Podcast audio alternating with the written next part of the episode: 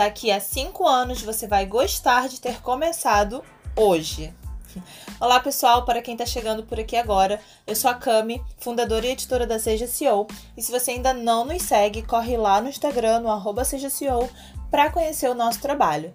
Esse é o quinto episódio do nosso CEOcast, o podcast da CEO, e hoje nós falaremos sobre o quanto o perfeccionismo pode atrapalhar a sua jornada empreendedora.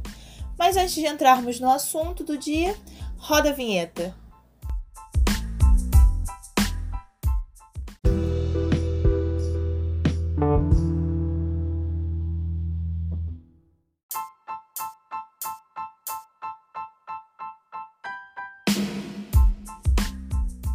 Eu fiquei pensando nesse tema o final de semana inteiro e eu sei que ele vai gerar muito desconforto. Então, se você não está preparado para isso, eu sugiro que você ouça esse podcast aos poucos. A minha sugestão é que você ouça um minuto, pare, beba uma água e ouça outro minuto. Mas eu também preciso deixar claro uma questão aqui para a gente não confundir as coisas. É importante a gente dizer que não estamos aqui para falar apenas o que vai lhe agradar. Acostume-se com isso. Principalmente hoje, nós teremos muito soco na mente. Mas antes eu quero contar um pouquinho é, algumas características minhas. Vamos lá. É, eu sempre fui uma pessoa que agia muito por impulso e em determinados momentos, ou quase todos, isso é considerado uma característica ruim, é considerado um grande defeito. E talvez, talvez, não estou dizendo completamente, mas talvez eu até concorde com isso. Porém, se eu não agisse por impulso na maioria das situações que eu já agi, e aqui eu tô falando exclusivamente do âmbito profissional, com certeza eu não estaria onde eu estou hoje.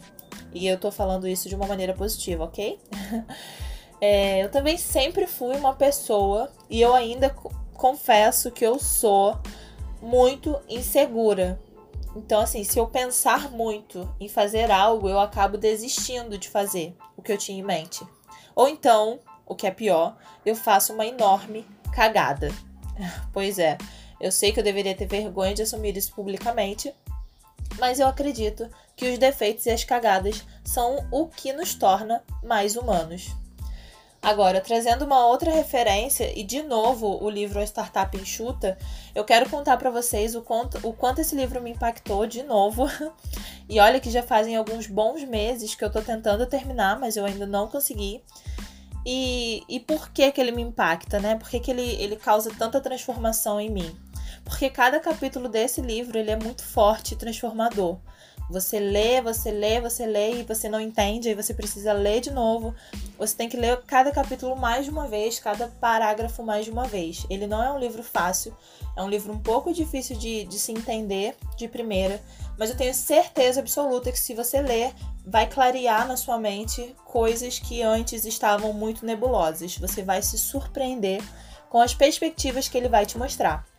Então, hoje, o case que eu quero trazer logo na apresentação é do Ricardo Sazima, que trabalha com desenvolvimento de produtos digitais na Abril Media e é cofundador da Inova Ventures Participação, Participações.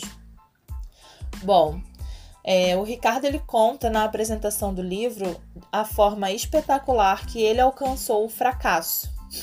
Curioso, né? Porque quando a gente ouve a palavra espetacular, a gente acha que vem coisa boa por aí. Só que não, você pode ter um fracasso grandioso esplêndido.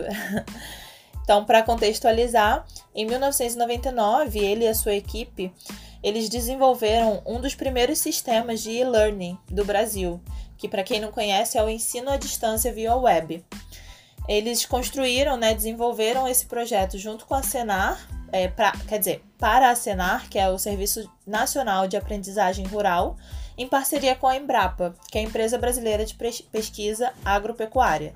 E a equipe dele era super enxuta. Na verdade, era apenas ele e o seu estagiário, o Virgílio. Então, assim, o projeto inicial foi um sucesso. Ele foi usado em escala nacional para capacitação de trabalhadores rurais. Ele tinha um conteúdo que era absurdamente rico, era completo, tinha muitas imagens, vídeos, animações, áudio, tinha muita coisa dentro desse projeto. Ele tinha inclusive uma área de membros, e olha que louco, a gente está falando de 1999, gente. tinha testes de conhecimentos avançados e era sem dúvidas, sem dúvidas nenhuma, com toda certeza, uma ferramenta muito avançada para a época, que inclusive teve reconhecimento em congressos nacionais e internacionais. Bom, esse êxito né, todo levou o Ricardo a interromper o mestrado e a começar a trabalhar com e-learning em tempo integral. Então ele, ele fundou uma startup na área e convidou o Virgílio, que antes era seu estagiário, para ser o seu sócio. Então eles começaram a trabalhar no novo projeto. Eles criaram um plano de negócios completinho, assim como a gente aprende no curso, sabe? Então eles começaram do início e terminaram o plano de negócios. Eles se inscreveram também num processo de incubação da Softex, e eles convenceram, e aí eu acho que é uma das partes mais complicadas né, desse processo de empreender, que é convencer seus amigos e, suas e a sua família que você não tá louco porque você largou uma carreira super promissora para se aventurar né, numa loucura. É... E eles passaram durante esse processo quase um ano desenvolvendo do zero uma ferramenta totalmente nova, que seria uma grande evolução do primeiro sistema, que já estava ali, já estava pronto. Já, sabe, eles já tinham testado o primeiro sistema, eles quiseram fazer tudo de novo. Então eles contrataram profissionais, eles passaram por dificuldades e, o Ricardo inclusive chegou a trocar, né, a, o seu carro por uma scooter para economizar com gasolina. E bom, a cada mês mais uma funcionalidade era desenvolvida. Então chegou no momento que eles entenderam que o, o produto estava pronto, eles poderiam, né, tinha minimamente os requisitos básicos ser, para ser, para ser lançado no mercado. Então eles colocaram a cara no sol. e caramba, gente, sério. Eu, eu digo que esse livro é surpreendente. Para surpresa deles, apesar de, na época, todo mundo estar falando de e-learning, ninguém comprou. Pois é, um choque, né? Para não dizer que ninguém comprou, eles, eles fizeram apenas duas vendas pequenas, uma para a prefeitura e outra para um instituto e foi só isso. Ou seja, eles investiram tempo, investiram esforço e dinheiro. Eles investiram uma grana considerável. E eles construíram com sucesso, olha que louco, um produto que ninguém queria comprar. E, e aí eu tô querendo gerar aqui uma reflexão em vocês, que é quanto tempo você passa desenvolvendo uma coisa que ninguém quer. Então, o Ricardo ele faz uma pergunta na apresentação desse livro, que é a pergunta que eu quero deixar para vocês. Será que é possível? Será que eles poderiam ter aprendido mais rápido, com menos esforço e com mais investimento? Hum. A resposta parece meio óbvia, né? Mas é isso, gente. É claro que sim. É óbvio que eles poderiam ter é, aprendido com menos tempo, é, com menos esforço e com menos investimento. Então, assim, essa história, como o próprio Ricardo diz no livro, ela ilustra perfeitamente quando a gente se isola do cliente, quando a gente não testa a quantidade de vezes é, necessárias, quando a gente não acompanha as métricas, a gente não controla a contabilidade, quando a gente trabalha muito, mas não em busca de um feedback real e consistente. Então, assim, é, eu quero que vocês fiquem com essa reflexão, porque é, é difícil de entender por que, vocês estão tão preocupados em criar um produto perfeito, porque você demora tanto para jogar suas ideias para o universo. Às vezes é só começar, às vezes é só, por exemplo, eu recebo muitas mensagens às vezes do tipo, não sei, quero empreender, não sei por onde começar. O que eu faço? Cara, começa. Se você quer criar um negócio digital, você precisa de um celular e de, um, e de acesso à internet e de conhecimento básico para você começar a empreender na internet.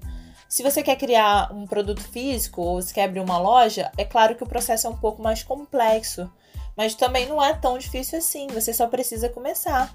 Você só precisa ter a disposição de pesquisar fornecedor, de pesquisar ponto de venda, porque se você fica pensando o tempo inteiro é, o que você vai fazer, ou se você ficar esperando o seu produto estar perfeito para lançá-lo no mercado, você nunca vai fazer.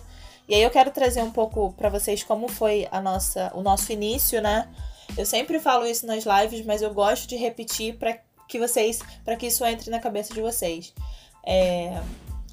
Quando eu saí do meu emprego, eu saí pensando em me dedicar ao meu projeto de viagem, ao meu blog de viagem. Mas depois eu pensei, eu falei, cara, eu trabalho nove anos com marketing de conteúdo. É muito tempo, é muito conhecimento adquirido dentro desse período. Por que, cargas d'água, eu não crio uma empresa que fala sobre marketing de conteúdo, que ajuda as pessoas a atuarem melhor na internet, a venderem mais os seus produtos através das redes sociais? E aí eu fiquei pensando, fiquei pensando, eu fiquei umas duas madrugadas pensando.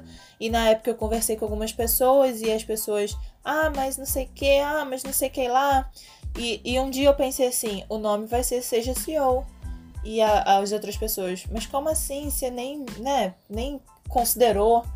E eu falei: se eu considerar, outra pessoa vem e faz. Então, o que, que eu fiz?